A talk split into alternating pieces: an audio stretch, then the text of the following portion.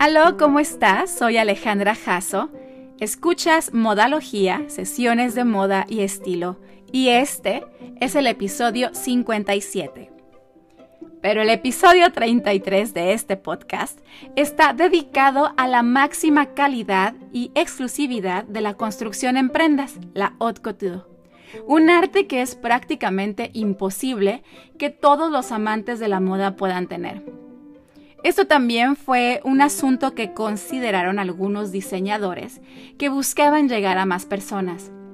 Sabían que no todos podían costear una prenda hecha a medida y debían encontrar la solución.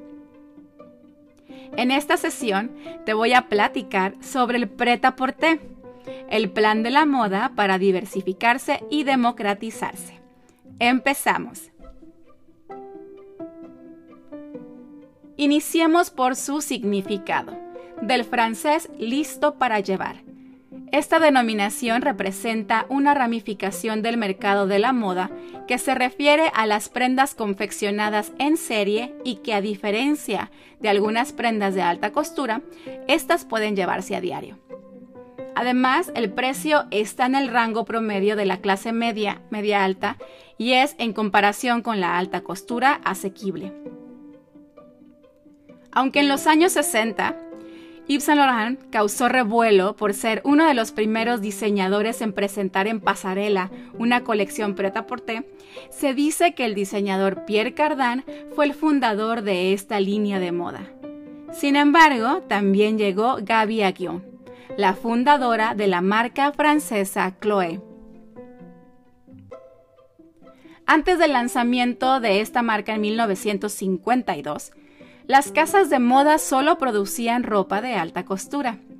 Estaba bien para aquellos que podían permitírselo, pero todos los demás mortales vestían copias, algunas muy mal hechas, suministradas por costureras locales.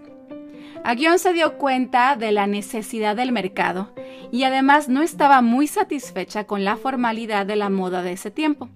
Así que decidió crear una línea de ropa informal de alta calidad consciente de la silueta femenina y en telas suaves. Sus primeros vestidos estaban confeccionados en popelina de algodón. A esta pequeña primera colección le llamó Luxury Pret-à-Porter. Pierre Cardin, después de trabajar para la casa Dior, empezó su propia línea de moda en 1950 y desarrolló Pret-à-Porter Mode, su primera colección apareció en 1953. Cardán quería democratizar la moda, por lo que no solo confeccionó prendas listas para llevar, sino que otorgó licencias para la producción de sus diseños en masa. Esto no era algo común allá en 1959, por lo que fue expulsado temporalmente de la Cámara Sindical de la Alta Costura Parisina. Sin duda, el ready to wear llenó un vacío en el consumo de moda. Su popularidad empezó a aumentar sumándose otros diseñadores como Givenchy e Yves Saint Laurent. Hoy el pret-à-porter supera por mucho a la alta costura en el negocio de la moda. Lo que hace asequible al pret-à-porter son sus características que sus productos no son confeccionados a la medida ni de manera individual. Las prendas de estas colecciones se fabrican previamente y en varias tallas con manufactura industrial. Las colecciones de la alta costura inspiran los diseños del pret-à-porter, así como la moda de la calle llega a inspirar en ocasiones a la alta costura. Y ojo, sus prendas confeccionadas de manera industrial no significa baja calidad en materiales o confección. El pret-à-porter se clasifica en tres categorías. El pret-à-porter de lujo, es decir, las colecciones que los diseñadores de alta costura sacan dos veces al año, cuyo precio es muy elevado y siguen sin estar al alcance de todos. También se le conoce como alta gama. El pret-à-porter mastiche o difusión. Este se refiere a las ocasiones donde los diseñadores de líneas de alta gama deciden incorporar su marca a una línea difusión o puente, que les permita acercar su producto al mercado de gama intermedia. Es aquí donde encontramos las colaboraciones de HM con grandes casas o marcas de diseño como Balmain, Comme des Garçons, Moschino y Versace, por ejemplo. Y hablando de HM, también dentro del ready to wear se puede sumar el fast fashion, aunque no tiene la misma calidad en materiales y confección que el pret-à-porter tradicional. Las colecciones ready to wear presentan dos temporadas, primavera-verano y otoño-invierno, dos veces al año en las semanas de la moda de Nueva York, Milán, Londres, París y otras ciudades durante los meses de marzo y octubre. Pero también existen temporadas intermedias que tienen prendas listas para llevar. Están las colecciones resort o crucero.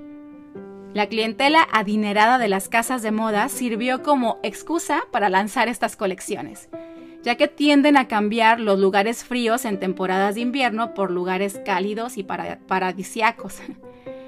Estas se presentan durante el mes de mayo y sus prendas llegan a tiendas más o menos en noviembre-diciembre. Las colecciones tienen todo tipo de prendas veraniegas, incluyendo trajes de baño. Pero también, estas colecciones funcionan como un sneak peek de lo que será la colección de primavera-verano. Colección Pre-Fall, la contraparte a la colección crucero. Llega a las tiendas en julio y presenta diseños para la temporada de entretiempo. Y también tiene diseños de otoño-invierno, pero confeccionados con telas más ligeras y algunas prendas de abrigo en tejidos gruesos. Colección Cápsula. Es una colección que no se asigna a una temporada específica, sino más bien es el pretaportea temporal también se le puede denominar como colecciones especiales o ediciones limitadas y aparecen de forma inesperada e irregular. Ahora, pues ya conoces todo lo que hay que saber del prêt-à-porter. Espero te haya parecido interesante este episodio, esta sesión. Te invito a que me sigas en mis redes, en Instagram, en Alejandra Jasso, en Facebook en Alejandra Jasso Fashion and Styling y en la página de internet alejandrajasso.com. Nos vemos por aquí en la próxima sesión. Si te gusta este podcast, no dudes en recomendarlo. Y no te olvides que hagas lo que hagas, hazlo con estilo. Bye.